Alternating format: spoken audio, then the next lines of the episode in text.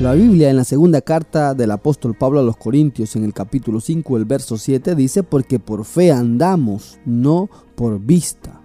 Al ser hombres hechos de polvo de la tierra y ser comparados como barro, entendemos que el hombre en su naturaleza es frágil y lleno de debilidades.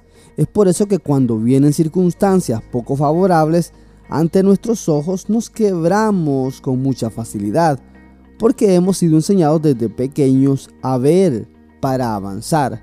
Expresiones que oímos desde niños cuando después de caernos nos decían fíjate por dónde caminas.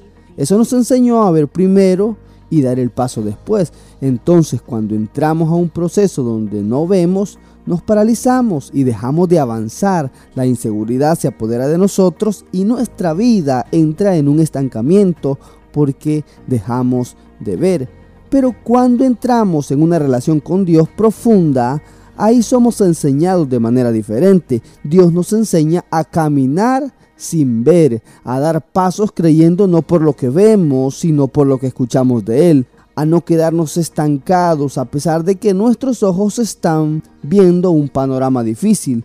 Nos atrevemos a dar pasos porque existe fe en Dios, confiamos en sus palabras, en lo que hemos escuchado en los secretos, porque cuando estamos cerca del corazón de Dios, escuchamos que nos dice todo estará bien, que todo lo que estamos viviendo es temporal y que sus promesas son eternas, que vamos a salir adelante, que las adversidades no nos destruirán y que nos harán crecer. Camina por lo que escuches en Dios, aunque tus ojos no lo puedan ver. Hebreos 11.1 dice, la fe es la confianza de que en verdad sucederán lo que esperamos, es lo que nos da la certeza de las cosas que no podemos ver.